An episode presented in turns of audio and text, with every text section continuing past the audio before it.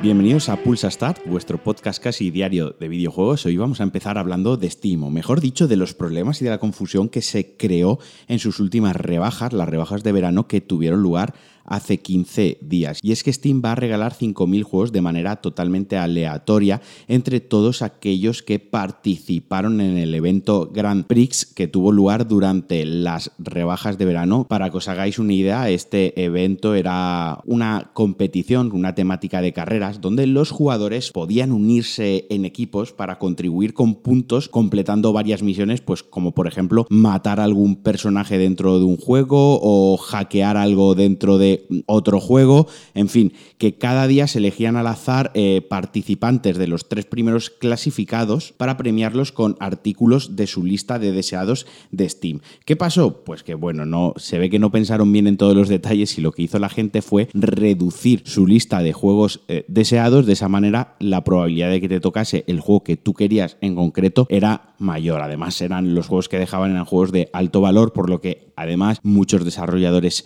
indies se de que esto en realidad lo que promovía o lo que fomentaba es que no comprasen sus juegos. Pues bien, ahora Steam para resarcir y para compensar un poquito estos errores va a elegir de manera aleatoria a 5.000 usuarios de la plataforma y les regalará el juego de más valor de su lista de deseados y además lo hará en poco más de 48 horas. La verdad es que Steam de vez en cuando acostumbra a este tipo de eventos para fomentar la compra eh, en rebajas porque al final los puntos se obtienen. Este año lo han hecho eh, con objetivos dinámicos o cosas dentro del juego, con cosas dentro de la plataforma, pero otros años simplemente ha sido el equipo que más juegos comprase, ¿no? Pues bueno, al parecer no han sabido diseñarlo bien del todo. De hecho, en la nota de prensa han dicho algo así como queremos dar las gracias a todos los que participasteis en el evento Gunpix, aunque nos diéramos cuenta de que el trazado tenía algunos giros inesperados. Pues bueno, lo han podido resolver con un poco de sentido del humor y regalando juegos que al final siempre está bien.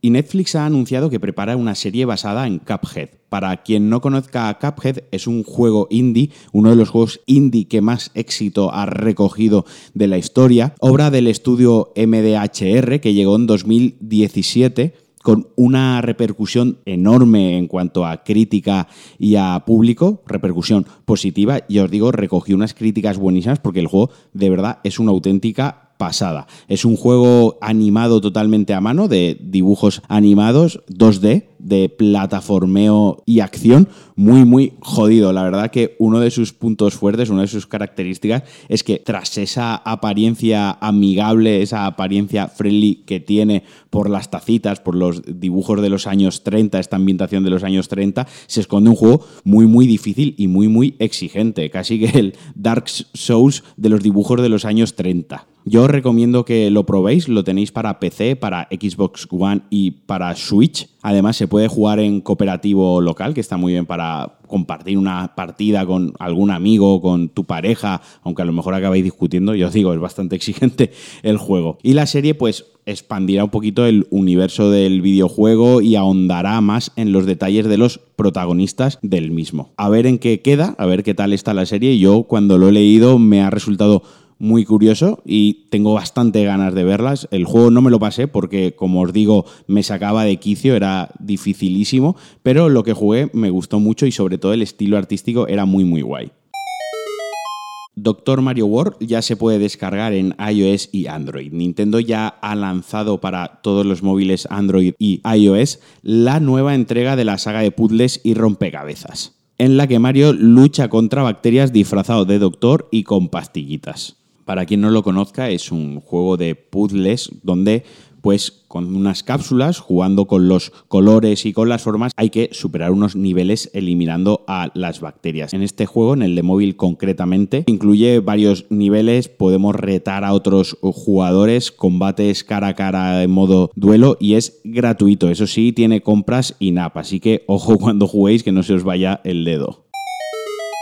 Y la revista Forbes vuelve con rumores acerca de la Nintendo Switch Mini. Esta vez comenta que tendría una pantalla de 1080p y que tendría un mejor rendimiento, además de una batería con mayor duración. Llevan varios meses en los que hay bastante sonido de este rumor sobre que Nintendo prepara una versión portátil, una revisión portátil de Switch un poco más potente, enfocada totalmente a ser jugada fuera de casa. Y la verdad es que Nintendo, sin llegar a desmentirlo totalmente, se ha limitado a declarar que ellos siempre están desarrollando nuevo y que hablar, confirmar sobre rumores o darles simplemente crédito sería arruinar muchas sorpresas para sus clientes. Y tampoco es de sorprender que Nintendo saque revisiones más potentes, revisiones portátiles de sus consolas. Así que, sin dejar de ser un rumor, sin que esté confirmado y simplemente con el hecho de que está sonando mucho,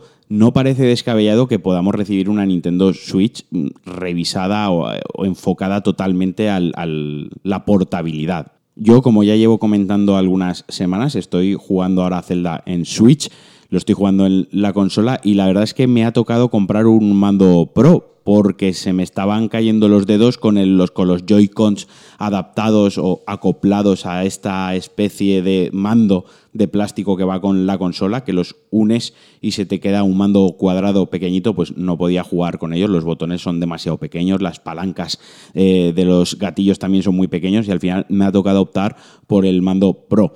Excepto eso, bueno, la consola está bien, gráficamente ya sabemos todas las limitaciones que tiene, pero resuelve muy los juegos que, que mueve, ¿no?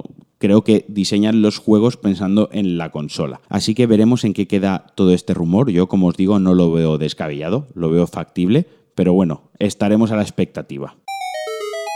Y hasta aquí el Pulsa Start de hoy. Espero que os haya gustado. Os mando un abrazo, que paséis un buen día y nos escuchamos el viernes. Adiós.